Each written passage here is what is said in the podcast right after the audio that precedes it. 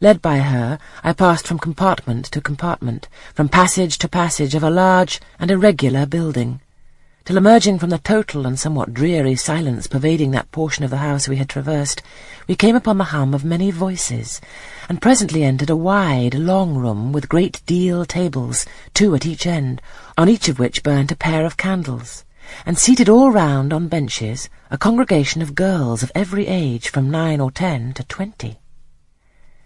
Seen by the dim light of the dips, their number to me appeared countless, though not in reality exceeding eighty. They were uniformly dressed in brown stuff frocks of quaint fashion, and long holland pinafores. It was the hour of study. They were engaged in conning over their tomorrow's tasks, and the hum I had heard was the combined result of their whispered repetitions. Miss Miller signed to me to sit on a bench near the door. Then, walking up to the top of the long room, she cried out, Monitors, collect the lesson books and put them away.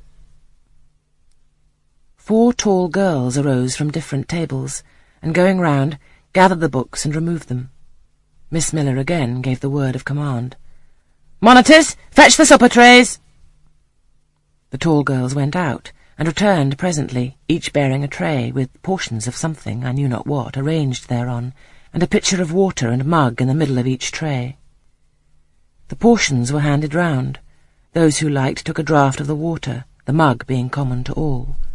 When it came to my turn, I drank, for I was thirsty, but did not touch the food, excitement and fatigue rendering me incapable of eating.